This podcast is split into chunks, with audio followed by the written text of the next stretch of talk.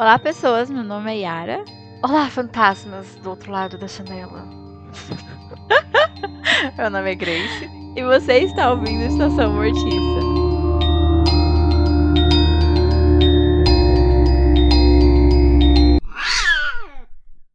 Esqueci de falar pra você que eu ia fazer essa piada. Desculpa. Ah, eu amei. Tava com saudade dos seus bordões. Ai, graças a Deus, não tem mais. Não, graças a Deus, voltou hoje.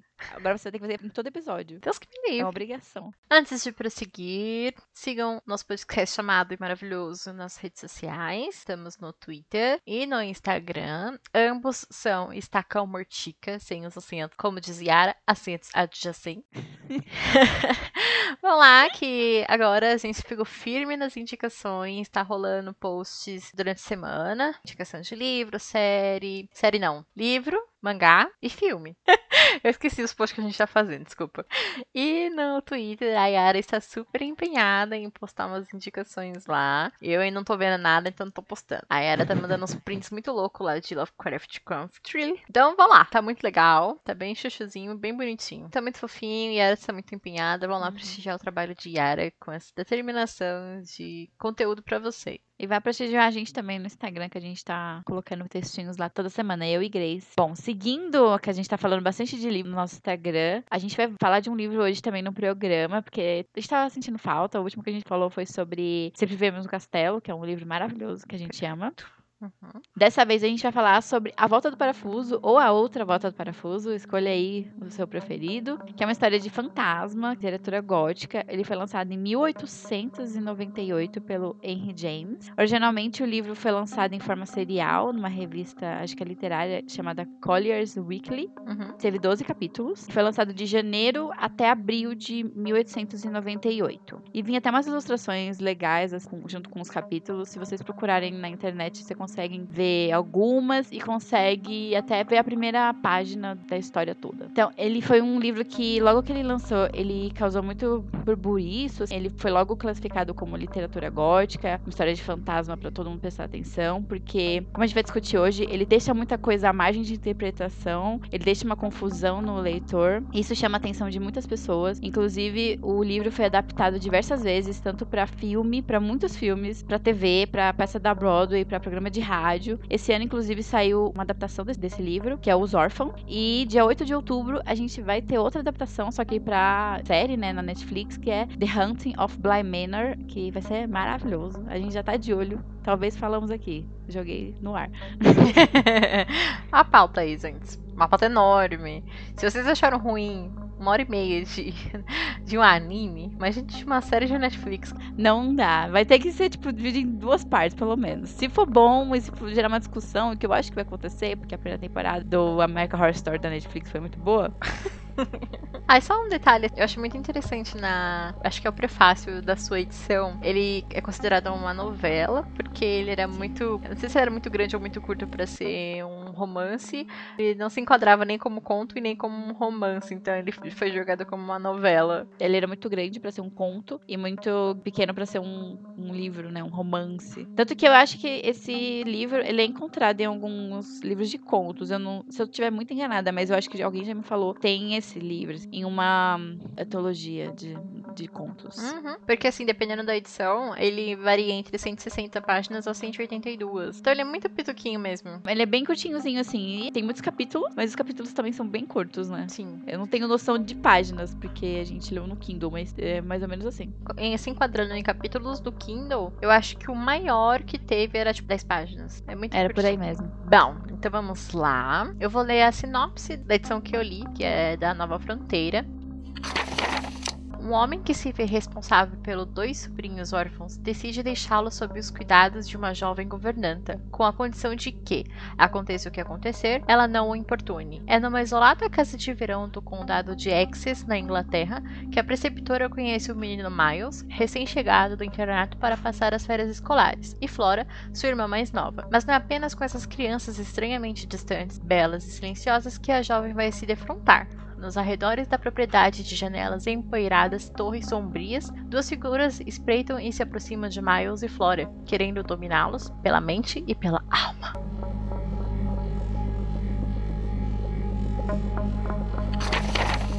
Bom, como eu falei, eu li da edição da Nova Fronteira, que na verdade a Yara que achou. Tá disponível gratuitamente pelo Kindle Unlimited, que aí é um box de contos góticos e clássicos. Então, tem esse livro, tem o Fantasma da Ópera e mais um outro lá, que eu não lembro o nome, alguma coisa de sete, alguma coisa. Mas tá lá. É muito bonitinho. Então, é a edição da Nova Fronteira de 2019 tem 170 páginas e é traduzido pela Olivia Krahenbull. É um nome difícil, mas é isso aí. Eu gostei especificamente dessa edição. A Yara já não gostou muito, mas eu gostei muito dessa tradução e foi muito gostosinho de ler. E a tua, bicho? Bom, a minha edição é da Landmark, que é uma edição de 2012. É uma edição bilíngue. A tradução é do Francisco Carlos e a revisão é do Francisco de Freitas. Eu tenho leves comentários sobre essa edição. Ela tem 160 páginas também. Ela é de 2012. Eu achei linguagem dela muito boa, a tradução, eu achei muito legal. Só que algumas coisas na tradução mesmo me incomodaram um pouco. Eu até mostrei pra Grace Uhum. umas frases muito bizarras. Tanto que eu fui pra parte em inglês, já que é uma edição bilíngue, e, e dei uma lida e realmente era, tava estranho na tradução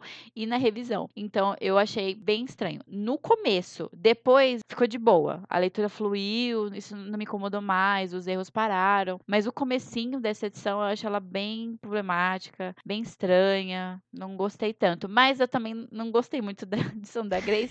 eu cheguei a pegar no Kindle Unlimited, porque eu sou muito chata para ler. Quando a, a, linguagem é muito. Eu não vou falar arcaica desse modo, mas, tipo, muito rebuscada. Sim. Eu fico muito assim. Principalmente com esses clássicos, me dá muita dificuldade de ler, porque demoro muito para ler um livro. Apesar de eu amar ler, eu leio muitos livros, porque eu leio muito durante muito tempo. Mas eu não consigo ler esses tipos de livros com essa linguajar, porque, primeiro, que não prende a minha atenção, e eu acabo achando a história Uhum. chata, sendo que às vezes eu poderia amar. E como eu disse pra Grace, um dos maiores exemplos é que quando eu fui ler Orgulho e Preconceito, acho que é uma edição da Martin Clary que ela mesma me deu, eu fiquei surpresa como que uma tradução pode ser a chave pra você aproveitar a história, não. Porque eu já tinha tentado ler Orgulho e Preconceito em uma outra edição e eu achei tipo um porre. e a outra edição que ela me deu, eu amei, a história fluiu demais. Então essa tradução da Landmark combinou mais comigo, apesar de vários erros que eu encontrei ali na revisão. Eu ainda te perguntei pra Yara qual edição que você tá lendo, pra eu pegar também, pra gente, né, fazer Uhum. juntos. Baixei e tal. E, meu Deus do céu, foi horrível. Eu falei assim, gente, eu não vou conseguir ler isso, porque é uma coisa que é um É. toque e me incomoda demais. E, tinha umas coisas muito desconexas. A própria diagramação tava toda cagada. Pelo menos no Kindle, tá, gente? Eu não sei, eu não vi o livro físico, eu não posso reclamar disso. Mas no Kindle tava muito ruim. Aí eu fui procurar outra, porque não tava dando, não tava rolando. Esses, não vou falar erros, mas essa falta de cuidado não tava rolando, não tava fluindo comigo. Só pra pontuar que essa edição que, a gente, que eu li, que a Grace leu, as duas estão disponíveis no Kindle Unlimited. Então, se vocês quiserem dar uma olhada e tal, as duas estão lá. Uma, a minha é da capa da- do castelo, né? Da, tem a casa na capa, e a da Grace é do box. Mas, assim, esse ponto negativo que foi pra Yara foi uma coisa que me conquistou. Esse linguajar mais, vou falar mais robusto, assim, mais. Ai, mais classicão, assim. É- é ah, eu gostei muito, apesar que, né, gente, eu sou da ZL, assim, eu falo umas coisas muito nada a ver. Então tinha muitas coisas que eu fui procurar no dicionário. Mas assim, eu gostei muito dessa edição, porque eu acho que eu leio com mais cuidado, eu presto mais atenção. Aí, sei lá, parece um momento de muito de relaxar, assim, de, eu parece que eu falo um zelo, assim, eu gosto muito desses tipos de livro, assim, com essa tipo de tradução. Então foi uma coisa muito positiva pra mim. Eu gostei bastante, eu acho mais poético, eu não sei. É uma coisa que me toca muito essas, essas traduções, assim. Eu tentei ler, não consegui, realmente. Nossa, teve uma parte que eu li ali, eu falei, gente, parece que eu tô lendo coisa pro meu TCC. Me deu um... Aí eu parei, não tem um como. Tanto que, tipo, até comentei com a Yara. Eu falei assim, Yara, essa tradução tá muito estranha, tá muito arcaica, não sei, porque tem uma parte que eles fazem uma referência ao título, assim, do livro, fala duas voltas do parafuso, e aí tá assim, duas voltas da tarraxa. Eu falo, meu Deus, o que que é isso?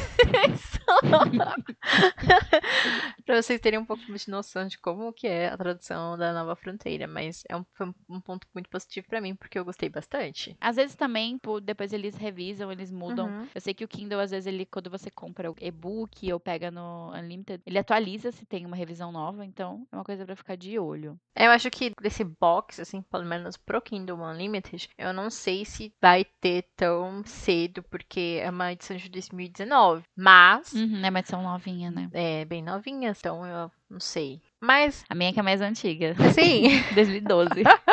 mas aí, fica de olho, gente. Caso role. Exato. Mas enfim, a gente já falou sobre a edição, sobre como foi ler essas traduções. Eu acho importante falar isso, porque como é um texto muito antigo, isso faz muita diferença. Uhum. Mas e da história, Grace? O que, que você achou desse livro? Assim, num geral, antes da gente entrar na nossa área de spoilers. Olha, eu acho muito interessante esse tipo de obra tanto filme, livro, alguma coisa que você vai processando isso no decorrer após a leitura, sabe? Então, a gente tinha comentado antes, eu tinha falado que eu, ah, sei lá, eu tô meio 没 assim, para comentar sobre o livro. Eu acho que não vai render muita coisa. Mas, depois que eu fui pesquisando, eu fui lendo o prefácio da edição que você pegou, então eu fui, assim, eu fui processando isso e eu achei muito melhor, assim, esse pós da leitura. Eu gostei bastante de uhum. pensar sobre e, e discutir futuramente, né? Mas assim, eu gostei muito, muito, muito da leitura. Eu tava amando a leitura, então já tinha indicado para umas pessoas, assim. Aí eu não sei se foi a narradora que depois me encheu o saco. Hum. Então foi meio Sim, termo, nossa. assim. Eu tava amando, mas depois eu cansei. Eu acho que a personagem me cansou, sabe? Então, aí depois eu fiquei um pouco Sim. desanimada. Mas eu achei um ótimo livro. No geral, assim, eu gostei bastante. E você? Eu gosto de terror psicológico, tá? Mas eu não sou muito chegada nessa área de terror psicológico. Mas eu gostei bastante desse livro. Tanto que, meu, eu não sei se é porque eu li pra a gente falar no podcast, ou se é por causa desse livro em especial, mas eu fiz. Eu geralmente eu não faço tantas notas Kindle quando eu vou lendo, mas eu fiz, sei lá, 21 duas notas no Kindle. É, 10 delas só falando assim, meu Deus, essa garota é muito chata, da protagonista. Mas eu achei a história muito interessante, me prendeu muito durante, porque tem todo esse negócio de ambiguidade. Tipo, tá acontecendo, uhum. não tá acontecendo, essa menina tá. Ela é muito chata, ela é uma narradora totalmente não confiável. Quando você vai ler um livro de, em primeira pessoa, geralmente essa narração não é muito confiável porque você tá vendo só o ponto de vista Sim. daquela pessoa. Então, você já sabe que aquilo não. Você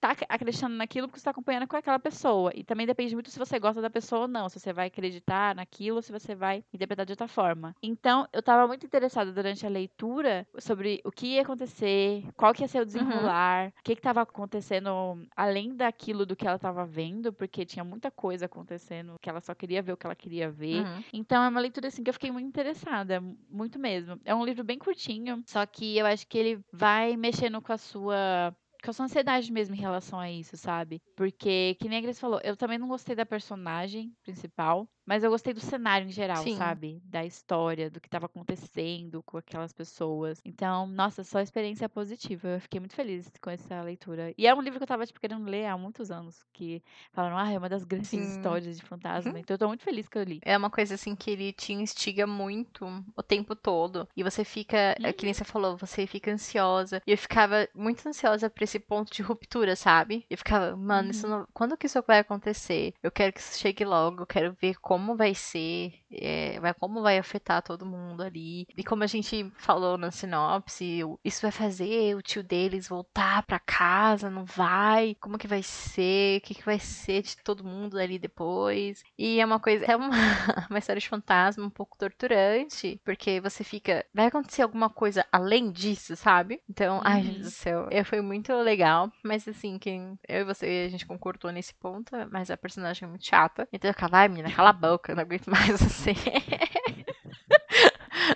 Teve até uma hora que eu mandei pra Grace no Telegram, tipo, um print do comentando assim, nossa, ela é muito chata, meu Deus do céu, kkk. Era só isso que eu podia comentar. Eu tô vendo até os comentários que eu tô Eu comentava assim, meu Deus, ela cai muito no papo das crianças. Ou, meu Deus, ela é muito nada a ver. São os comentários, assim, muito relevantes, né, narrativa. Mas eu acho que ele provoca esse tipo de reação. E eu acho isso uma coisa boa. Eu ficaria muito preocupada se a leitura fosse muito maçante, o que não uhum. é, porque eu acho que ela desenvolve bem. Eu acho que em alguns pontos ele para ali para falar de algumas coisas que estão na cabeça dela, que eu achei meio chato, mas é porque eu acho ela chata. Sim. Porque eu acho que ela se põe num papel assim de salvadora das crianças que tava me irritando muito. Sim.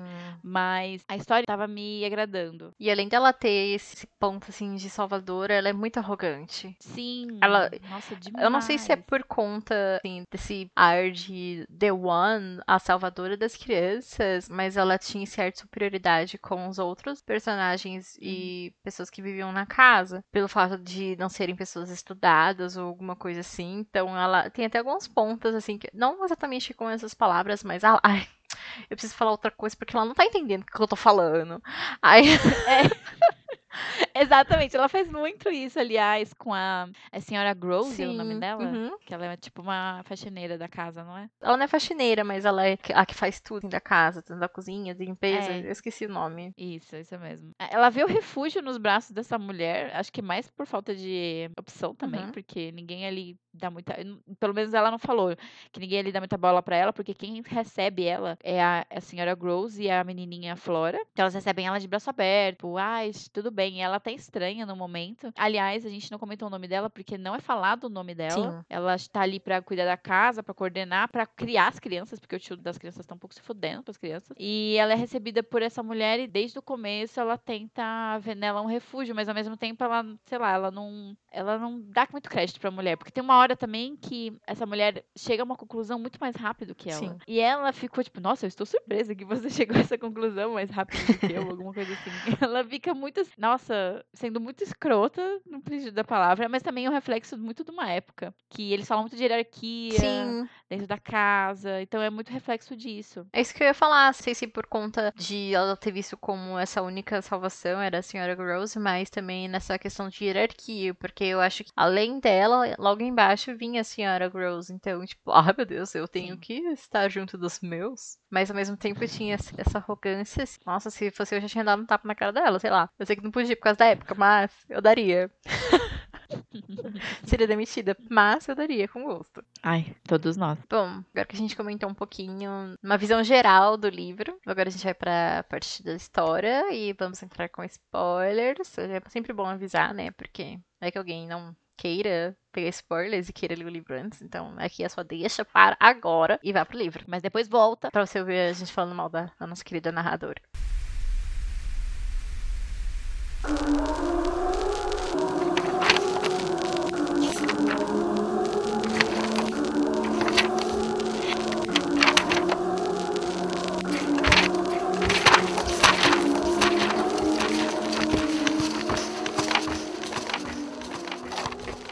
Então, partindo do princípio, a nossa queridinha, ela recebe uma oferta de emprego, porque ela morava num lugar um pouco distante, ela não tinha uma família de dinheiros, então ela foi atrás desse emprego, dessa oferta de emprego de preceptora and governanta. E é muito importante falar que ela era filha de um paroco, Uhum. então ela tinha religiosidade muito presente na vida dela. Esse pequeno detalhe vai ser muito importante mais pra frente. E Uhum. então ela vai para essa entrevista com o tio das crianças. Você lembra o nome dele?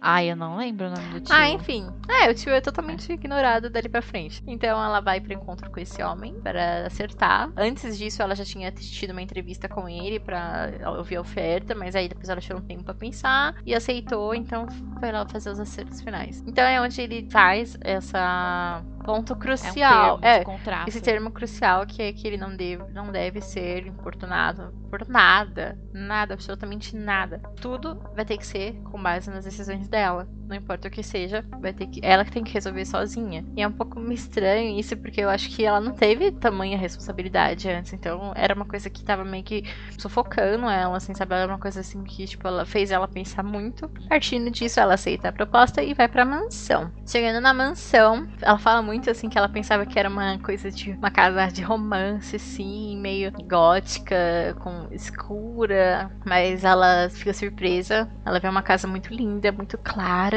E depois dessa visão maravilhosa, ela vê a pequena Flora, que é mais maravilhosa ainda que a mansão, segundo o ponto de vista dela. Que eu já achei super bizarro isso. Então ela fica muito surpresa com essa criança, porque é uma criança muito bela, parece uma boneca. Ai, cabelos loiros e bochechas rosadas. Mentira, não tem isso, ela não fala, mas é- parece aquelas crianças gordinhas, rechonchuda, rosinha, assim, muito bonitinha. E eu acho uma coisa muito bizarra isso, porque tirando essa questão dessa da beleza e da inteligência, ela não fala muito mais sobre a personalidade das crianças. Ela foca Não muito, muito na questão da aparência das crianças. E foi um ponto muito estranho pra mim, porque eu falei assim, gente, eu não consigo nem gostar dessas crianças, porque ela não fala nada além disso, que as crianças são bonitas. Assim, ela fala assim, ah, eu e as crianças, porque tem, além da a Flora tem o irmão dela, que a gente vai falar daqui a pouco. Uhum. Eu e as crianças nos divertimos, eles me ensinaram que é diversão. Eu e as crianças, não sei o que, as crianças me surpreenderam no tal sentido do, da aprendizagem. A gente passeou, a Flora ficou brincando com, sei lá, lá no, no matinho comigo e tal, essas coisas. Mas a gente não vê, tipo, uma interação, no caso, tipo, uma cena, por exemplo, com diálogos, com a Flora falando com ela direito. A gente tem, acho que duas cenas assim. Uhum. E uma não é tão boa. Nossa senhora. que ela no final. Isso. E aí, ela, no primeiro contato, assim, é só ela, a Flora e a senhora Gross. E depois, o, é, na entrevista, o tio fala, assim, que o menino vai voltar das férias e vai passar um tempo lá. Mas a primeiro momento ele não ia chegar junto com a nossa narradora. Aí passa uns, acho que um ou dois dias, eu não lembro. E aí, antes do Miles chegar, ela recebe uma carta falando que Miles foi expulso do colégio. E, gente, até então, a expulsão, a gente não descobre o que é até quase o final do livro. Eu acho que a gente nem descobre direito nunca. Porque é falado de uma maneira muito por cima. Eu acho que um jeito de narrativa do Henry Sim. James, aliás, que eu gostei bastante. Ele não dá nada pra você. Ele só fala assim, ó, vou te falar algumas coisas. O resto você que se foda pra descobrir. Pra você supor, né, na verdade, porque a gente nunca vai pra saber você, exatamente é, na sua que cabeça que que, é. for verdadeiro. Aham. É. E assim, que nem a Ara falou, é muita. Eu acho que é muito engraçado essa questão da narrativa dele, porque parece que tem muita, muita mais história nas entrelinhas do que no- na própria história que você tá lendo. Então é muita coisa assim que você, tipo, mas peraí, o que, que tá acontecendo aqui? Eu acho que é uma coisa muito pessoal também, porque vai muito da, da sua interpretação, do que. que da- acho que até da sua própria personalidade, etc. Assim, porque é muita coisa. É uma coisa muito pessoal, muito íntima também.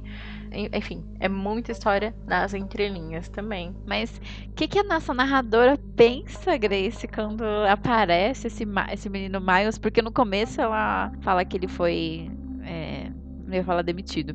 Ele foi expulso do colégio. Chega pra senhora Gross lá, fala assim: ele foi expulso, você acredita? Ela ficou: não, ele é um menino muito bom. Muito estranho isso, você vai ver como que ele é bom. Aí ele chega, e o que, que nossa narradora pensa? Que criança mais linda. Que criança perfeita. Oh meu Deus, que coisa mais bela. Nunca, nunca vi coisa mais bela do que Miles na minha vida. demais, que ele é maravilhoso, que não sei o quê. E ela fala muito uma coisa que eu acho muito interessante. Que ela fala que na presença dele, ela se sente bem e sente que.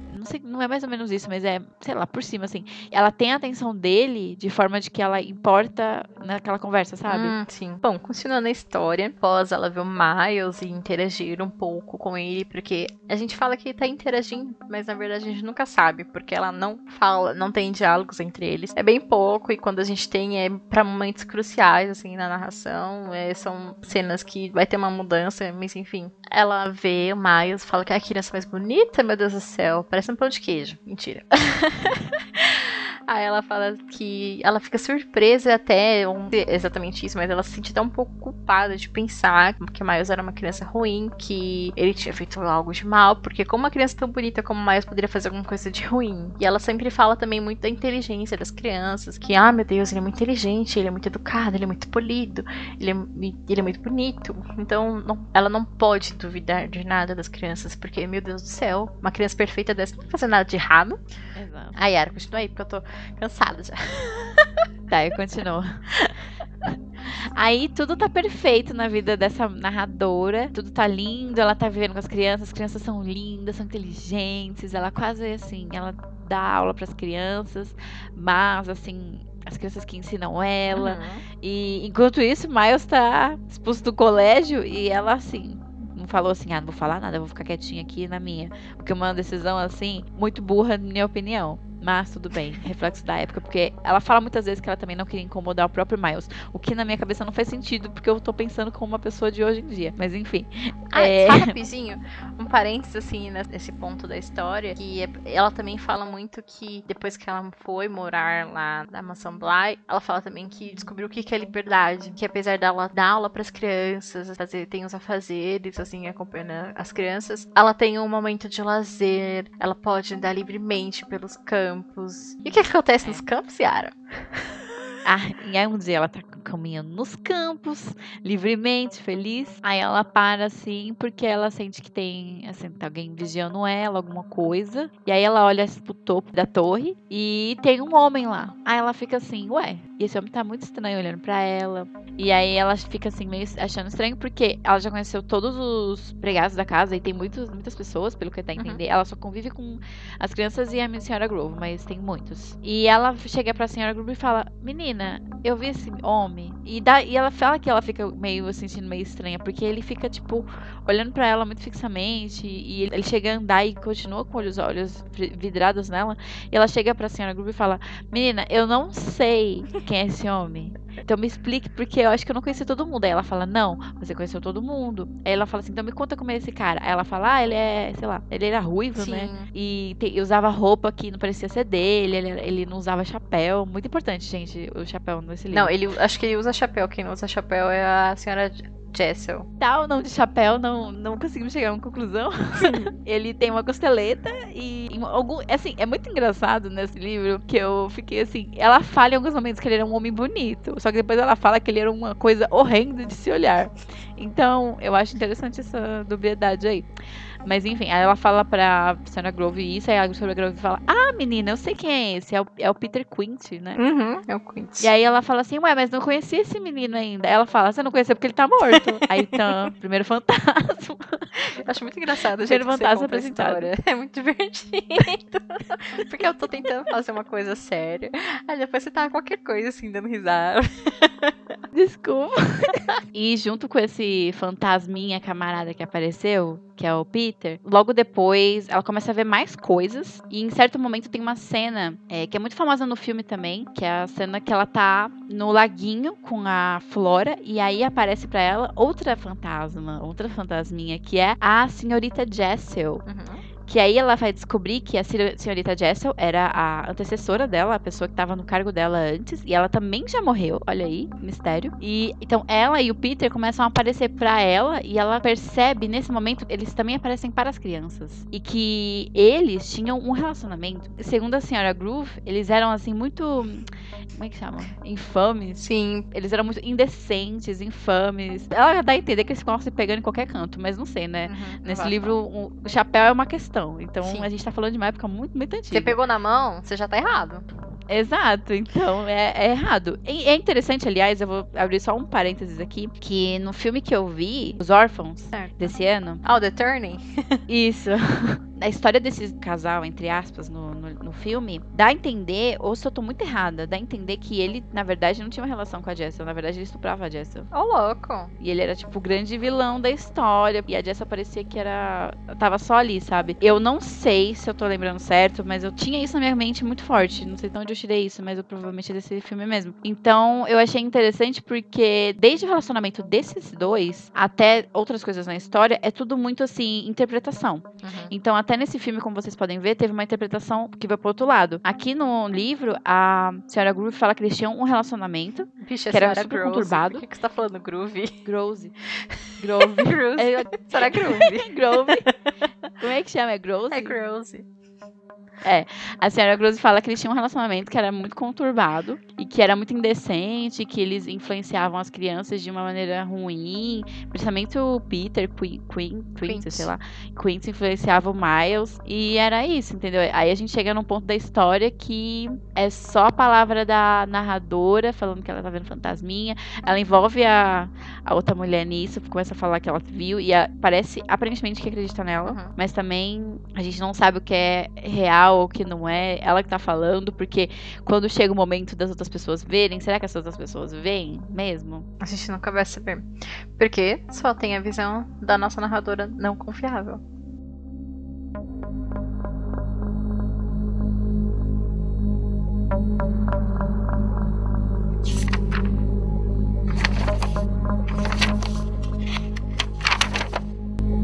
Eu adoro ler livro com narradores não confiáveis, assim. Eu acho muito, muito intenso, é uma jornada. Sim, principalmente com que Shirley Jackson maravilhosa. Melhor e maior. Perfeita. não tem nem o que falar. E assim, até uns pontos, assim, acertando o jeito da escrita, pelo menos na tradução que eu li, lembrava muito, assim, algumas coisas da Shirley Jackson. Então, era o ponto que tava me pegando, que eu tava gostando, tava aproveitando ao máximo. Eu não notei tanto a semelhança com a Shirley Jackson na escrita, mas eu notei uma coisa que a Shirley Jackson usa muito esse artifício, que é tipo, a casa também é um personagem. Ah, sim. Que você sente aquele atmosfera da casa junto com ah, o sentimento dos personagens. Uhum. Então eu achei isso muito marcante. Bem isso mesmo. Apesar que eu, eu não Uhum. notei tanto assim a casa. Acho que só mais na questão dos quartos, assim, mais pra frente. Mas fora isso. Ai, eu notei um pouquinho mais em relação, não só a casa também, tipo, o terreno inteiro, sabe? Porque tudo ali é parte dos acontecimentos. Não sei, é, parecia mais importante a casa também em si, porque no final, a, como a gente tá na área de spoilers, né? Eu posso falar já, mas no final a- até a narradora comenta que pra tirar a Flora dali, porque a- aquela casa era o antro do negócio, tudo. Ah, sim. Porque eles estão é, presos ali naquele. Não presos assim, meu Deus, não posso sair, não posso fazer nada. Mas é ali onde que eles convivem, é assim, é ali que acontece toda a rotina. Até, assim, é ponto de ir pra igreja é muito importante, assim, é, Uhum. Acontece coisas importantes. Então, é, eu acredito que sim. Por isso que eu falei, não sei se foi na tradução que eu li, mas a forma como que foi construída as coisas, assim, me lembrou um pouquinho, assim, não muito, não, não tem nem como Uhum. comparar, mas teve, tipo, me lembrou um pouquinho, Não. assim, a sensação que eu li quando, quando eu tava lendo algum livro da Shirley Jackson, assim, por isso que eu falei que me lembrou um pouquinho, por isso que eu gostei. Mas, voltando, eu não sei se você leu o prefácio da sua edição, eu li hoje de manhã. Nossa, era uma coisa, assim, muito elaborada. Uhum. Tava falando, assim, que, assim, pelo fato da, da narradora ser de um lugar distante, de ser reprimida sexualmente. Então, nesse momento que ela tem o primeiro encontro com o Peter Quint, ela estava viajando, pensando que ali seria um momento muito legal, maravilhoso, se o tio aparecesse no, no horizonte, tal qual Mr. Darcy, lá do Orgulho e Preconceito, aparecendo no horizonte com a camiseta desabotoada. Acho que ela estava viajando numa cena assim, porém ela viu um fantasma, não o Sr. Darcy, nem o tio das crianças. então a bichinha tava toda oriçada ali, querendo que tenha um momento super romântico, e aconteceu de aparecer Peter Quint, um fantasminha camarada do rolê. Não tão camarada assim, porque, né, Uhum. ao mesmo tempo que ele é uma pessoa muito bonita, muito bela. Ai, meu Deus, horrível. A maldição. E também. Eu adoro que ela fala muito bem das pessoas e fala que a pessoa mais. Nossa, ele é lindo. E depois fala que é horrível. Profano. Nossa, visão dos infernos, horrível. infame, meu Deus. E também, né, no prefácio também, ele elabora muito nessa questão, assim, dela ser reprimida sexualmente, etc e tal. Uhum. Por isso que ela fala que o Peter é profano, é horrível, é ai, maldição. Sim, sim, muito. Por causa disso, porque ela nega as necessidades dela, tal, as pepequinhas batendo palma ali. E aí ela. Yara, para de ir. Pepequinha batendo palma. Enfim. Então ela se reprime a esse amei. ponto de. de ao mesmo tempo que ela acha o Peter bonito, é uma coisa profana, horrível. Por isso que ela tem essa reação tão histérica. E eu achei um ponto Uhum. muito interessante isso. Eu achei muito, muito legal ler esse prefácio da edição. Aí quem for ler a edição bilíngue aí da Yara, aí a prefácio depois, porque tem muito spoiler ali. Sim, eu li, eu li antes e peguei. Assim, eu já sabia da história, né? Eu já tinha visto os filmes. Eu li antes, então eu já peguei mais ou menos a visão do autor ali. E do autor, não, do. Acho que é o tradutor que faz essa prefácio. E eu já li com isso em mente, assim, pra também pensar sobre, então foi bem legal. É, uma, é um prefácio bacana. Ah, mas eu acho muito interessante ele depois, porque é muita coisa. Ele meio que destrincha toda a história, todo o personagem de uma forma muito explícita. Então, assim, caso seja o primeiro contato, então eu acho que assim, é muito perigoso ler isso daí antes. É melhor até porque você acabou de ler o livro, você vai ler o prefácio, que é mais detalhado. Então é legal. Eu sabia mais ou menos da história, porque eu tinha visto o trailer dos Orphans The Turning, mas eu nunca tive nenhum contato, assim, de spoilers nem nada do tipo. Então, aí eu li o livro. Eu também não assisti nenhuma adaptação, porque eu não queria chegar aqui fazendo comparações e nem nada do tipo. Então, eu queria trazer só a minha experiência com o livro. Então, por isso que eu não tinha quase nada de, de conhecimento da história, de, de personagens, nem nada. Aí, por isso que eu dei o prefácio depois. Então, acho bem legal chegar nesse rolê, assim, sem saber nada. Foi uma experiência bem única.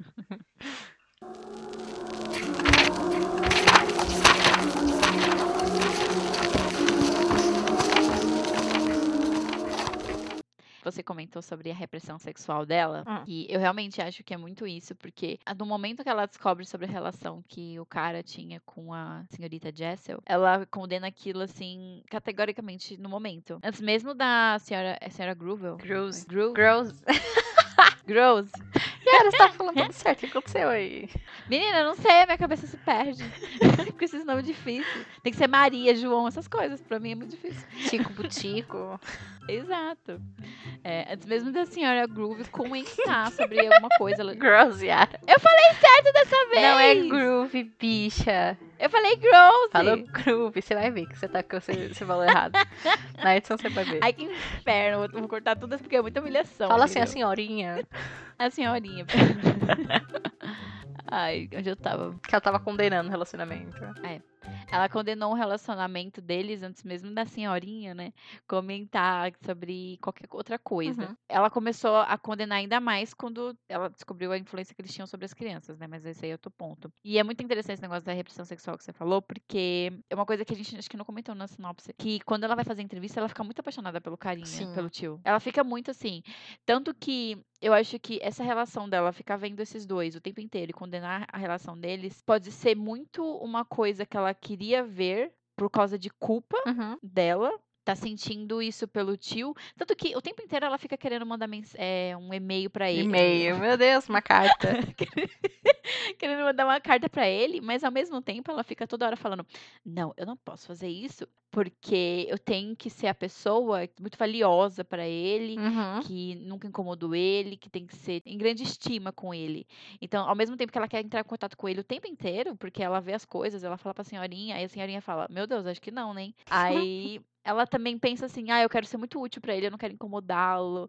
É, é o tempo inteiro isso, ela não quer incomodar nenhum dos personagens masculinos. A não ser no final, que ela dá uma forçada ali no Miles, né? E acontece o que acontece. Sim. Ela fica o tempo inteiro querendo continuar as coisas e negando tudo, ao mesmo tempo que ela tenta ser a salvadora da pátria toda. Sim, ali. é muito estranho porque ela quer ser reconhecida pelo trabalho dela. Ela quer ser Uhum. valiosa a esse ponto de ser reconhecida e falar: Meu Deus, você foi a melhor preceptora que já teve aqui nessa casa. Sendo que o cara não tá nem aí pra ela. E, tipo, ele nunca vai Sim. saber se ela é uma funcionária valiosa ou não, porque ele não tem nenhum menor contato. Ele não sabe de nada que tá acontecendo ali. Ninguém sabe de nada que tá acontecendo ali.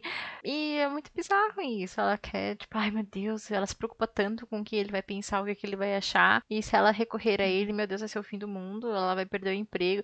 Tanto que hum, mais pra frente, ela até prefere ir embora do que incomodar o tio. É muito bizarro Sim. isso. É esse ponto. Mais do que incomodar, né? Ela percebe que ela fez uma coisa muito errada, que foi na questão da escola do Miles, ela, tipo, negligenciou isso totalmente. Uhum. Que até o próprio Miles começa a perguntar e falando que quer ir embora e quer vazar. E ela, e ela até fala que ela sente uma dor porque ele quer ir embora. Nossa, umas coisas muito. Ele dá uma ameaçada, na verdade, né?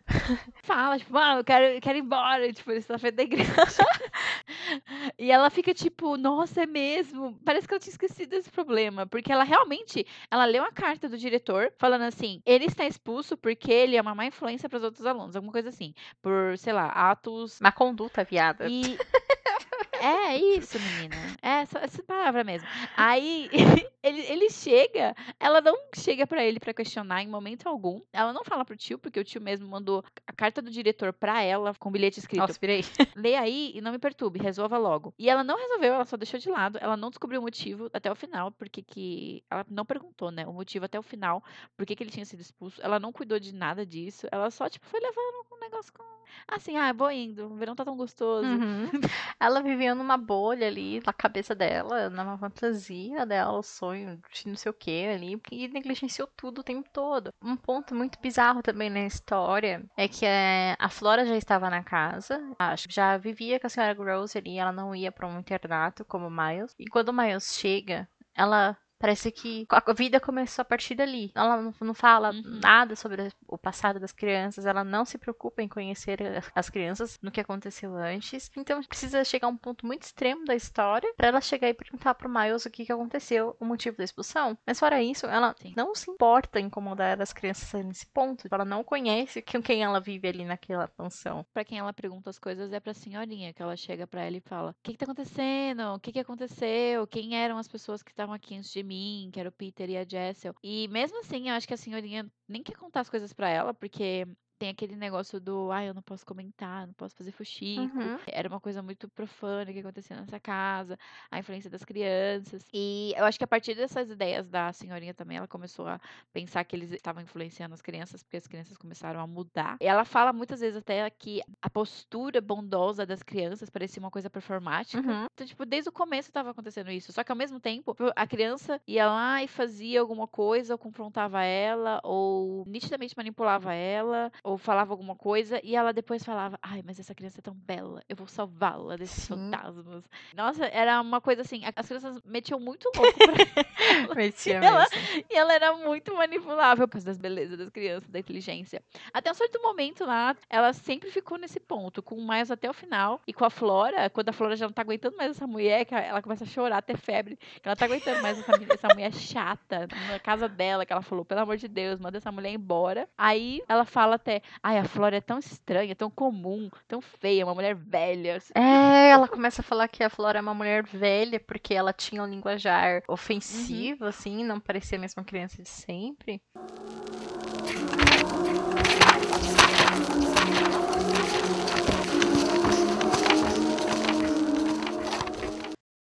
Depois que ela descobre, assim, desse relacionamento, e a gente já tá na parte que as crianças tirou a máscara e tacou foda-se, né? Mas, É. aí tem um ponto que ela tá conversando com a senhora Rose, e ela fala assim: Ó, você está vendo? Eles não estão lendo o livro sentado ali no matinho. Eles estão falando sobre os fantasmas. Eles estão reproduzindo a conversa dos fantasmas. Aquela coisa profana, aquela coisa horrível. A gente nem sabe o que, que tá acontecendo, mas ela tá surtada a esse ponto. Meu Deus. E tipo assim, eu acho que é, na cabeça dela, ela pensa que os fantasmas estão querendo possuir as crianças. Mas, tipo, a gente não sabe se realmente é isso. A gente, a gente só vê que umas crianças, assim, muito ma- manipuladora. Na minha cabeça não tem nada de possessão ali. As crianças que estão de saco cheio mesmo dela e tá agindo desse jeito aí. De, já, já chegou no limite, assim, já tá super agressiva. assim.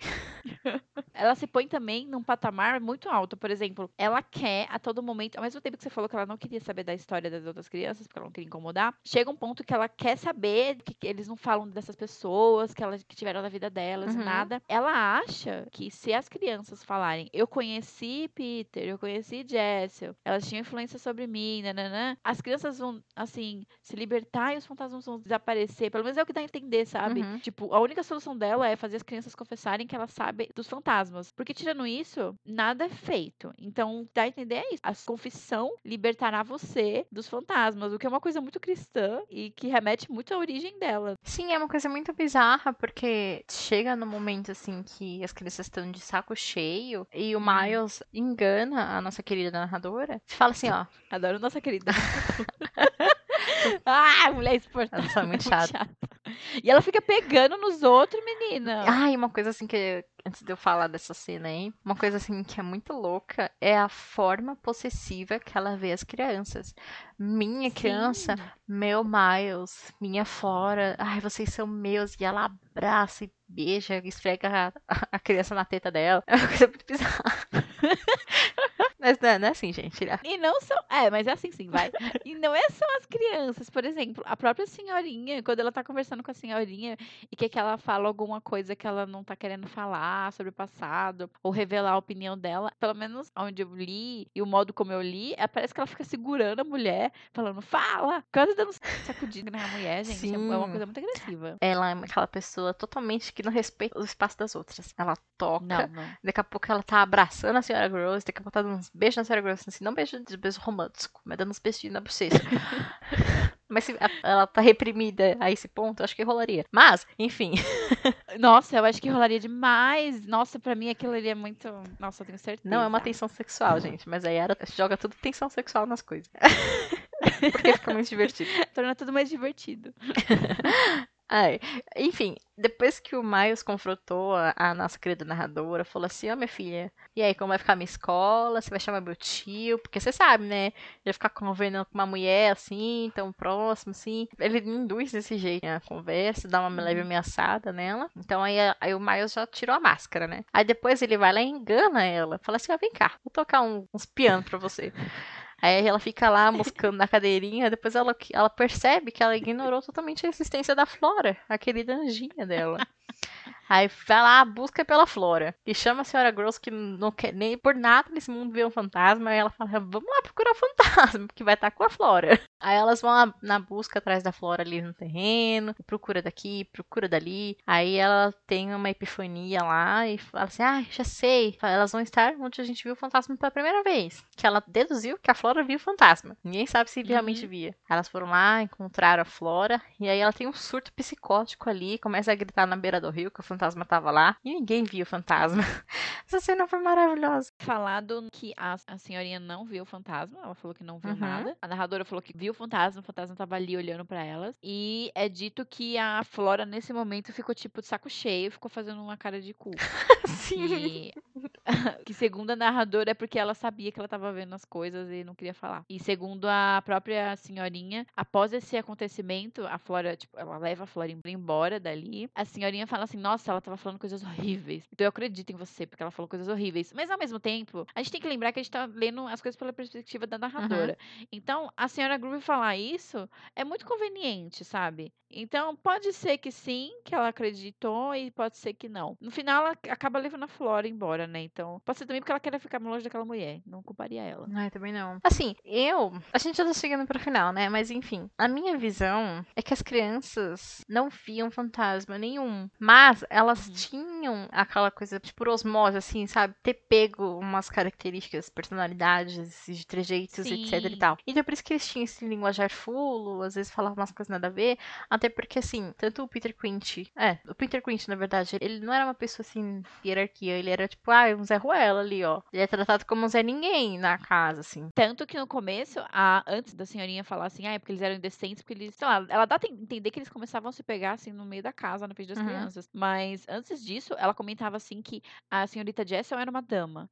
E ele era, sei lá, funcionário de baixo nível. Então, isso em si já é assim, nossa, o cúmulo. Por que, que eles estão se relacionando? Então já era horrível a esse ponto. E o que a Grace falou é muito certo. Tipo, nada mais comum do que as crianças que conviviam tanto com eles, porque é falado até que o Miles sumia com esse homem por horas pra passear e tal, ter pegado alguns trejeitos dos dois, né? Sim, eu acho muito isso. Até porque nessa questão do passado deles, que a gente tem só um leve vi- vislumbre, assim. Deslumbre, vislumbre, sei Uhum. lá. A gente tem uma brechinha assim nesse passado. É que a Flora ficava muito com a senhora Chessel e o Miles ficava com o Peter. Mas fora isso, a gente não sabe. Então, até tinha muito essa convivência, assim, desse, desses quatro juntos. Então, eu acho que é muito essa questão de, de, de convívio, assim, sabe? De pegar trejeitos. Mas nada fora disso. Sim. Por isso que depois a Flora despiroca lá e começa a falar um monte de coisa chula, horrível, profano. Ai, meu Deus, uma mulher velha. Por causa disso, assim, sabe? Que, ai, eu já tô de saco cheio dessa mulher, vai embora, pelo amor de Deus, não aguento mais. E ficava desesperada, pensando que a narradora ia aparecer lá, que nem o carro do ovo passando aqui toda hora. Pensava que a, a narradora ia aparecer lá no quarto, porque ela era, vou falar mesmo, ela era uma pessoa muito tóxica, queria o tempo todo estar ali com as crianças, não deixava as crianças fazer nada. Tanto que o Miles fala assim: eu quero minha liberdade, porra, eu quero andar aqui nos matos, mas você não me deixa em paz. Tanto que quando ele tenta distrair ela, a- tocando a música pra Flora brincar, às vezes é isso, entendeu? Uhum. Não é que a Flora queria encontrar a senhora Jessel e por isso que ela fugiu da narradora. É porque ela queria vazar e queria ficar de boa. E por isso que ela ficou tão puta quando a senhorinha e a outra e a governanta lá chegaram pra atrapalhar a brincadeira dela, já acusando, falando, fala, você tá vendo ah, ela, não tá, você não tá vendo, cadê ela? Uhum. Às vezes é justamente isso, ele realmente sabia o que estava acontecendo e quis dar um tempo pra irmãzinha. Porque é falado em vários momentos que apesar dele ser mais velho que ela, porque ela parece que tem uns 8 e ele tem uns 12, né? Mais Dez. ou menos assim. Isso. Eles têm uma, assim, um companheirismo um com o outro. Eles ficam muito de boa. Então, eles só queriam meio- mesmo se ajudar nessa questão. Uhum. Então, eu não acho tão difícil. Além do mais, você tem que pensar que essas duas crianças, elas foram influenciadas por esses dois. Que eh, são ditos como infames. Que, sei lá, né? Isso aí é todo, todo ponto de vista dela. Essas- esses dois eram pessoas importantes pra eles, eu acho, né? Porque eles conviviam muito. E eles dois tiveram essa perda. Essas duas crianças são, tipo, totalmente negligenciadas pelo tio. Porque o Miles o tempo todo fica falando que. Ele chega a perguntar o que o tio acharia dele, alguma coisa assim. Uhum. E a narradora até comenta, tipo, eu acho que o seu tio não se importa. E é real, tipo, Sim. Ele não se importa, porque ele não tá nem querendo saber se eles estão sendo bem cuidados. E é justamente Esse é um ponto muito importante. o fato dela estar lá é justamente isso, porque ele não se importa e ele não quer se importar. Por isso que ele jogou toda a Sim, é. responsabilidade pra cima dela. E eu acho que muito comum. Ah, agora é tipo teoria minha, mas tipo. Eu acho que muito desse negócio dela querer ver ele, ver os fantasmas e tal, é muito o reflexo do que ela pensava dessas crianças. Porque quando as crianças começaram a se comportar de uma forma que ela não achava correta e não achava digna das crianças que ela estava vendo, Uhum. ela meio que teve que criar, sei lá, uma, uma outra forma de, de pôr a culpa em outra pessoa. E também porque ela queria chamar a atenção do tio. Tipo, tava muito claro pra mim. Eu acho que é também mais ou menos isso. A uma teoria minha também é justamente isso. O fato das crianças tentarem se rebelar, buscar um pouco de liberdade, um espaço. Então ela já acha que é os fantasmas que estão querendo tirar as crianças de mim, as minhas crianças. Eu que tenho que cuidar, eu tenho que fazer tudo pelas crianças. Eu estou educando, cuidando, zelando, protegendo. E os fantasmas estão querendo roubar elas de mim. Então eu acho que é muito isso também. Ela e a senhorinha, né? Mas a senhorinha, coitada, toda influenciada pela narradora, gente. Nossa, coitada, totalmente manipulada. E acho que até a senhorinha já não tá aguentando mais. Quando a, nessa cena assim do Rio, que elas vão procurar a Flora, até a senhorinha fala, mas você tá louca? Fica longe dela. Sim. Porque ela tá totalmente desertada. E eu realmente acho que as crianças não viam o fantasma. E na cabeça dela, quando a- ela viu a, a senhora Jessel e a Flora, que ela tava junto com a Flora, também foi a mesma coisa. Ela, ah, meu Deus, a Flora tá me distraindo, fingindo que tá fazendo alguma coisa pra eu olhar pra ela e não e ver que ela não tá vendo um fantasma, mas é tudo manipulação dela, porque ela tá vendo fantasma sim. É muito doido. Muito legal como eles jogam com esse sentido de verdade ou paranoia Uhum. da cabeça dela. E é interessante se você ler por qualquer um dos lados, eu acho. Porque é muito interessante se você ver pela visão da narradora, de que são fantasmas e que ela tá querendo salvar as pessoas. E é muito interessante também se você ver pela vi- outra visão de que ela tá completamente louca, só enchendo o saco daquelas crianças, Sim. porque as crianças só estão querendo ficar em paz. E ela invadiu a casa naquele negócio de se provar Uhum. tanto se provar que já no final ela acaba, tipo, matando o Miles. Com tanta insistência, com tanta chatice. Ela fica insistindo pra ele, falando que sim, que sim, que sim, que, que não sei o que, que fica sozinha com ele, porque ela pede pra senhorinha levar a Flora embora, porque a Flora já tá com febre, de saco cheio com a mulher. E aí ela fica lá só com o Miles e tem uma consequência horrível, porque ela pressiona esse moleque de tal ponto que pra ela nada é suficiente que não seja ele falar: sim, eu vi o fantasma, sim, eu acho que ele nem fala que eu vi, ele fala o nome do cara, ele fala Peter Quint. E pra isso, pra ela, já é assim, nossa, perfeito, já foi a confissão que eu precisava. E aí, no final do livro, nas últimas frases, fala que o coração dele parou de Uhum. bater. E aí o, o livro acaba aí, numa- nessa ruptura. Ele é muito seco esse final, o que eu gostei bastante. Ele nem volta pro começo do livro, que a gente nem comentou, mas isso é uma história que foi contada por um grupo de pessoas, né?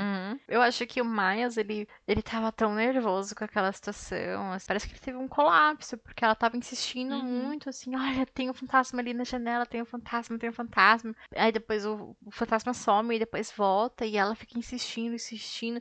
E é justamente no ponto onde ela tenta arrancar a verdade do Miles, e o Miles, ele tá na defensiva. Ela até fala que ele ficou amassando um chapéu, uma coisa assim. Ah, sim, isso. Ele tira o chapéu e fica mexendo, assim, e ela nota isso. Meu Deus, ele tá na defensiva, não vai falar, e ela fica pressionando. E é um- no momento onde o fantasma do Peter volta e ela tem um surto, fica, ah, ele tá aqui, ele tá ali, ele tá ali. E aí o Miles dá um berro e, e cai duro ali no chão, justamente Uhum. por essa situação de ela tá pressionando a esse ponto. Então eu acho que volta muito nessa questão que quando ela não consegue fazer alguma coisa com as crianças e a criança não quer fazer a vontade dela. E tipo, aí vem, meu Deus, ah, o fantasma ali tá querendo roubar ele de mim, que ele não tá fazendo o que eu quero. É engraçado que ela fala que ele vê o fantasma e grita. Eu fiquei pensando que seria muito divertido que ele nunca viu o fantasma. Vamos, vamos pôr na cabeça que, tipo, ela via o fantasma. O fantasma existia. Eles nunca viram fantasma, só ela viu o fantasma. Aí ela insistiu tanto que ele viu o fantasma e morreu. Poderia. Dá pra fazer várias interpretações, então qualquer coisa pode ser. Mas pra mim não existe fantasma nenhum, gente. É, pra mim é realmente essa narradora não é uma pessoa nada confiável. Ela é muito arrogante. Eu acho que o ponto dela não ser uma pessoa nada agradável já induz o leitor a nem acreditar no que ela tá falando muito. Sim. E uma coisa assim muito interessante que eu achei nessa questão dos fantasmas é que eles não fazem absolutamente nada. Eles só ficam parados olhando. Eu não sei se isso é pior, sabe? se acontecer alguma coisa, ou só o fato dos fantasmas ficarem parados olhando assim pra, pra dentro da casa o tempo todo, ou encarando as crianças. Isso aí é muito bizarro. Eu acho que é, não sei o que, que me aflita mais, sabe? Se acontecer alguma coisa ou só aquilo. Porque é horrível, parece que é horrível. E segundo a observação da querida narradora, eles ficam olhando as crianças. Eles não fazem nada, eles ficam procurando as crianças. Então é muito bizarro, porque, tipo, se eles tinham uma relação boa, por que, que eles iam querer voltar para pegar as crianças, assim, sabe? É muito estranho. E é muito interessante também que ela fala uma hora que o fantasma estava longe, por exemplo, na torre primeiro, e logo depois ele estava, sei lá, na casa, dentro da casa, na janela, e logo depois ele estava, sei lá, na, no topo da escada, e a senhorita Jessel, a mesma coisa, ela estava no lago, e depois ela estava na ponta da, da escada, nos primeiros degraus. Então, pelo que ela conta, parecia que eles estavam se aproximando, andando devagar, uhum. para chegar neles. E uma coisa muito legal também na, na narrativa é que, como é contado pelo ponto de vista dela, como se ela tivesse escrito isso, é interessante que ela fala: Ah, isso aconteceu, mas nada pior do que acontecer em seguida. Tipo, ela vai criando essa ansiedade no leitor uhum. já. Vai acontecer uma coisa pior, vai acontecer uma coisa pior. E nada, não, não acontece nada assim muito pior. Não. Só ela matando Miles. É, só em questão do Miles, que realmente foi o pior dos piores, mas nada aconteceu em relação aos fantasmas. Você pensava que, ai, ia. O fantasma ia, sei lá, atacar alguém, uhum. ou sei lá, soprar a vela. uma coisa assim. Mesmo quando tem soprada de vela, que tem uma cena dessa, é o próprio Miles que sopra a vela. Então... Nossa, é verdade. então não é, eles não fazem nada. E eu acho que isso é o mais legal. É o psicológico, fica mexendo com o psicológico. Tipo, é a fantasminha bacana. Ai, essa cena é muito maravilhosa, que ela tá numa conversa muito séria com o Miles, e o Miles tá, tipo, muito foda-se, jogado na cama, assim, com as pernas regadas. Mentira, mas parece que ele tá muito relaxado, assim, super confortável. E ela tá numa conversa uhum. muito tensa com ele. Ah, meu Deus, vou arrancar a verdade do Miles. Aí não sei o que acontece, um, um vento baixa, assim, aí a, ela fala que a vela apagou. Ai, meu Deus, essa vela que apagou mais. Aí ele, fui eu que soprei, minha querida. É muito engraçado. O Miles é uma criança maravilhosa. Ai, dá, pra se divertir muito. dá pra se divertir muito lendo esse livro. E ele fica toda hora chamando ela de minha querida. Ai, gente. Eu preciso falar da minha cena favorita desse livro, que a gente não contou. Hum. Que acho que foi noites seguidas, assim. Teve a primeira noite, assim, que ela tava lendo um livro, e aí ela olha assim, tipo, já tava muito dentro da madrugada. Aí ela olha pra frente, assim, hum. e aí ela vê que a Flora está debruçada na janela, olhando o campo, o jardim da casa. Aí ela Sim. vai, volta a Flora para dormir. Aí na noite seguinte acontece a mesma coisa. Ela, a Flora manipula pra a narradora acordar e ver que ela está na janela novamente. Uhum. Aí ela sai do quarto sem a Flora perceber para ver quem que estava no jardim. Aí quem que estava no jardim? O próprio uhum. Miles. A gente pensa que ia ver um fantasma, mas era o Miles que estava parado no jardim olhando pra dentro da casa para assustar a narradora. Ai, gente, essa cena é maravilhosa. Eu amei demais. É minha cena favorita assim, do livro. Nessa cena, cria muita expectativa, pelo menos em mim, de que a Flora estava conversando com a Jessica. Sim, parecia muito. Ou tava vendo algum deles, é, o Peter lá, lá embaixo, sei lá, alguma coisa assim. E não, era só uma. Era de brinks. Só uma zoeira, ué, ué, ué. Era só brincadeirinha, meu amor, minha querida. Mas era muito, era, foi muito divertida essa cena. Eu gostei pra caramba. E ela fica com muito cara de Palermo, Sim. Tipo... E aí ele fala assim, sabe por que eu fiz isso? Aí ela, por quê? Porque eu posso. É, justamente isso. Ele fala, justamente eu fiz isso porque eu posso. E ela, ah, tá bom, vamos lá deitar. É, tipo, é esse ponto do que eu falei antes. As crianças fazem qualquer coisa que essa mulher. E ela fica, não, tudo bem, eu vou te salvar, criança. E, tipo, as crianças estão, tipo, eu não quero ser salva, só quero, sei lá, chutar a terra. Ah, eu só quero comer giz, sei lá, enfiar feijão no nariz. Comer que horror.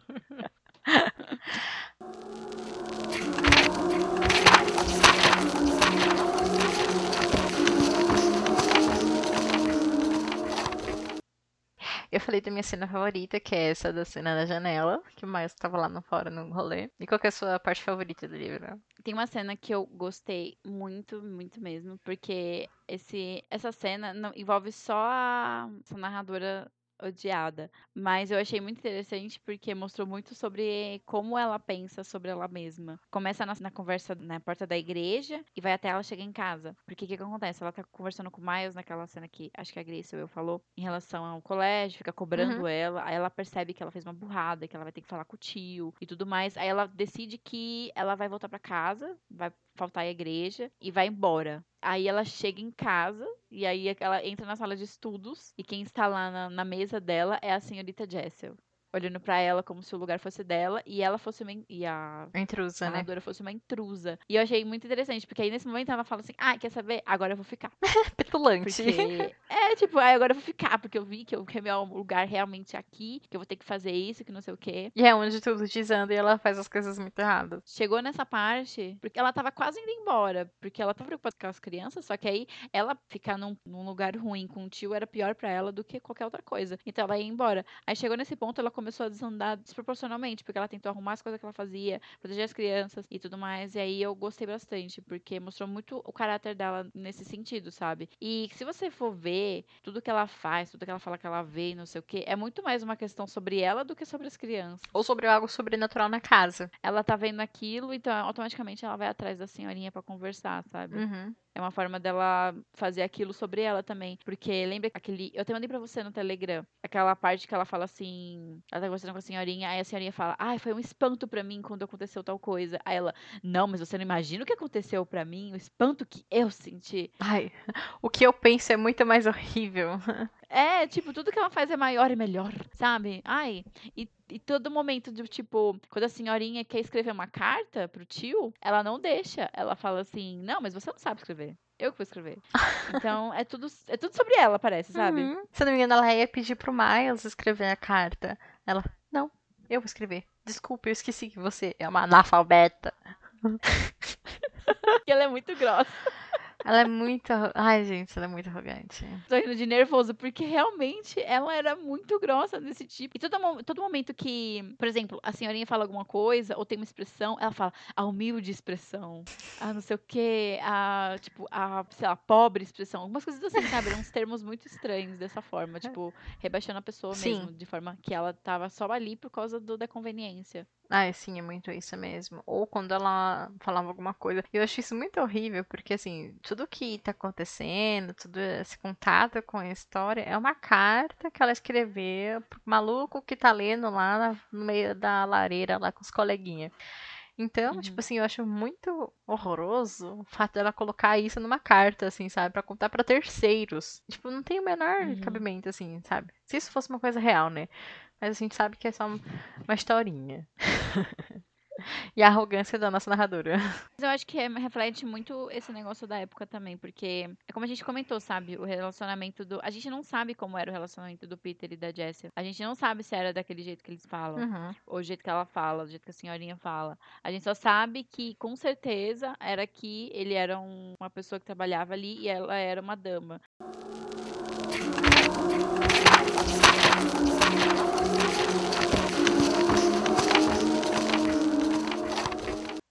Indo pra, assim, pra questões de teorias, etc e tal, e comentários. No próprio prefácio da, dessa edição, ele fala dessa questão do homossexual. Emo, Homossexual. homossexual. Eu amei!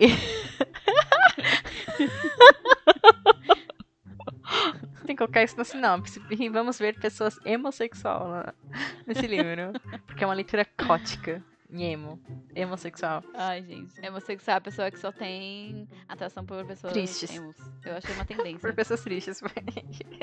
Pra quem ouviu o nosso episódio de Lenda Urbana, é tipo a gótica lá do 2. Ela é uma homossexual. Ela é uma gótica sexual, na verdade. É, mas homossexual é mais bonito.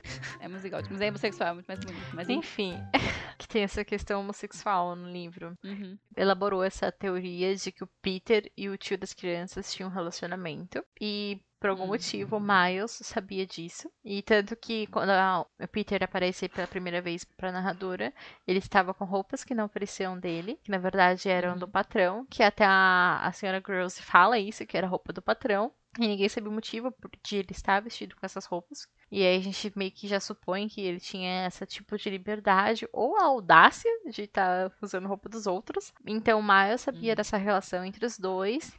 E ele reproduzia esse tipo de fala, de carinho, de relacionamento, de alguma coisa assim para as outras crianças. Então, esse é o motivo dele ter sido expulso da escola, porque ele era uma criança viada na escola e por isso que ele foi expulso. Ai, eu tô tão feliz que você chegou nessa parte, porque pra mim essa teoria tá certíssima. E eu acho muito engraçado. ah, Desculpa, pode falar. Não, Miles fala no final que, tipo, ah, eu não sei o que eu falei lá pras crianças, porque foi expulso. Gente, com certeza esse menino foi pego beijando algum menino. Tá muito na cara pra mim, não Uhum. sei. Esse negócio do relacionamento do Peter e do tio, pra mim fez todo sentido. Até pelo. Eu não sei, porque esse tio já se mostrou bem foda-se pelas crianças, né? Uhum. Mas pra mim faz todo sentido a relação deles. E ele tá ali dentro daquela casa com aquele tanto de poder. E o Miles até fala. Ela perguntava, ai, mas o que, que você falava? Pra quem que você falava? E ele falou assim, só pra quem eu gostava. Exato. Ai. Claramente uma criança viada. Nossa, tá óbvio. Todo mundo ali é, é muito. no- todo mundo ali é no mínimo bi. Inclusive a narradora. E por causa disso, ela criou fantasmas na cabeça dela, porque ela não, não conseguia lidar com esse fato. E eu acho muito engraçado que ela supôs que o Miles foi expulso por roubo de cartas. Por que que... Não faz o menor sentido. Eu acho que é a senhorinha que fala isso, não é? Eu não sei. Ah, a senhora fala assim, mas a carta não tá aqui, tipo, sumiu, não tá mais ali. Ai, mas o Miles roubou. Ah, foi o Miles? Aí ela supôs que o Miles roubava cartas na escola também. Aí ela foi confrontar ele e falou assim: Ah, você pegou? Peguei. Mas foi por isso que eu fui expulso, não. E a questão é que ele falou que ele pegou a carta porque ele queria saber o que ela ia falar dele pro tio Uhum. dele, né? E aí viu que não tinha nada demais, ou não tinha realmente nada, porque ela fala que não tinha nada na carta, né? Porque eu não sei se ela não escreveu nada, ou se não tinha nada demais a respeito do Miles. É, eu entendi que ela falou assim que não tinha realmente nada demais, porque ela falou uma coisa de entrevista, sei lá. Ah, assim. isso, isso, verdade, verdade. Ela queria ter uma entrevista Era. com o tio dele. Menino Miles, tadinho, sofreu na mão dessa mulher, gente. Tudo bem que ele não parecia ser fluxo cheio, ele parecia um menino muito chato, na verdade. Muito arrogante. Nossa. Mas. Oi? Não, essas crianças, na verdade, pareciam ser insuportáveis. Sim, muito chata, só que a narradora é muito pior. Nossa senhora. Porque ele- eles ainda estavam na casa deles de boa. E a, e a menina chegou, tipo, pra. Ela chega pra ser a tutora de- deles, né? Meio que assim. Uhum. E ela fica muito em cima deles com essa obsessão. Sim. Nossa, era horrível. Parecia aquela felice, assim, sabe? Tipo, ai, ficava abraçando o tempo todo. E teve até um momento, assim, durante o, o livro, o conto, a novela, que ela fala assim, ai, não sei o que eles iam pensar de mim, mas eu abracei eles de novo. Ela abraçava muito eles. Nossa, muito, muito, muito. Parece eu com os meus gatos. É, nossa, seus gatos, você, você é a narradora não confiável dos seus gatos. Eles são meus anjinhos, preciso salvá-los.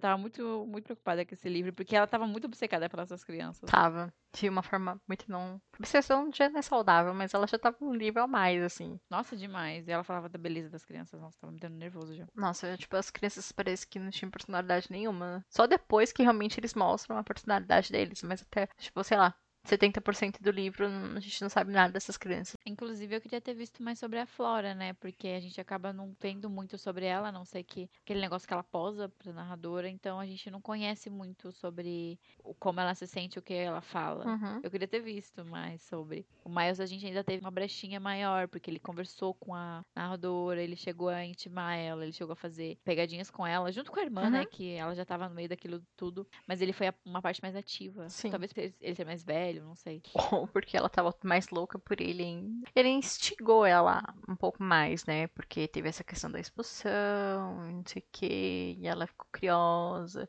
Que obcecada, e que menino bonito. E ele meio que brincava mais com ela, manipulava mais do que a Flora, né? Então, E era muito nítido na manipulação. Ela era muito tonta.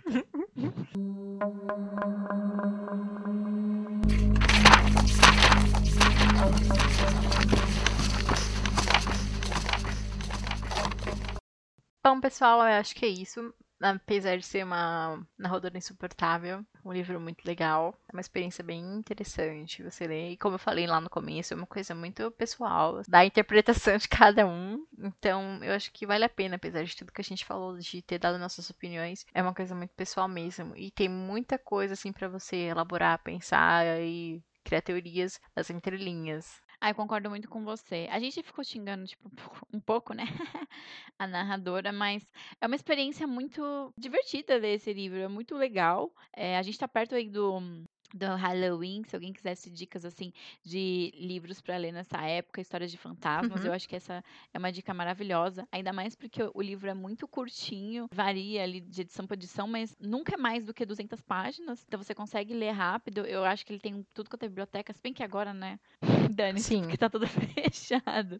Mas é uma dica que eu acho que é muito boa. Se você gosta de história de fantasmas, você tem que ler. Se você gosta de terror psicológico, você tem que ler. Uhum. E qualquer pessoa tem que ler, porque é muito divertido criar teorias em relação ao que aconteceu, o que não aconteceu. Essa ambiguidade deixa esse espaço mais divertido. Sim. Então, leiam e se divirtam. E também, gente, provavelmente, se você é fã de horror, você já conhece mais ou menos a história, porque tá em tudo quanto é filme, né? Uhum. E agora vamos ter a série maravilhosa. Então, é isso. Isso é justamente um ponto que eu ia ressaltar aqui, porque a gente ainda não mencionou, mas tem muitas e muitas e muitas e muitas adaptações dessa obra, Uhum. mas eu acho que nenhuma chega aos pés, assim, ser totalmente fiel, retratar, assim, dessa forma, sabe? Essa angústia, esse desprezo que a gente tem pela narradora até. Mentira, né? Desprezo é uma, é uma palavra muito forte, assim, mas essa, essa birra que a gente tem, porque ela chega a ser insuportável em vários momentos, mas.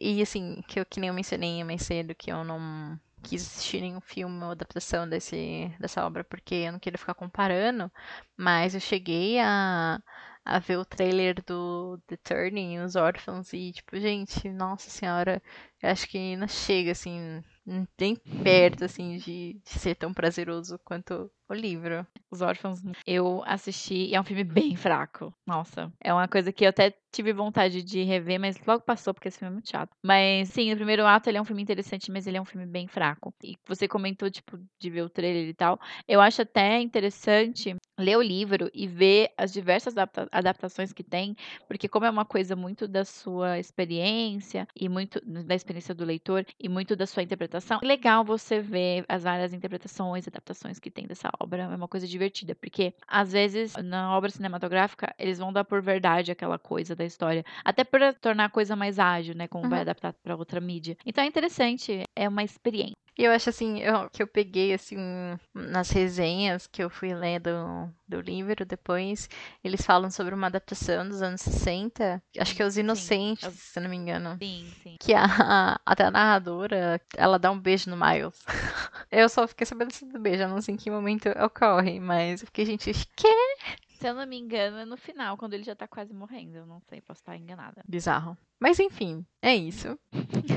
É, eu acho muito interessante, apesar de tudo, de todas as ada- adaptações. Vale a pena muito dar uma chance pro livro. Exato. E corra atrás do livro, gente. É divertido e logo tem aí, vai entrar no hype de novo esse livro, porque vai ter a mansão na. Nossa, Bly. A mansão na mansão Bly. Então a gente vai voltar a falar disso provavelmente no futuro.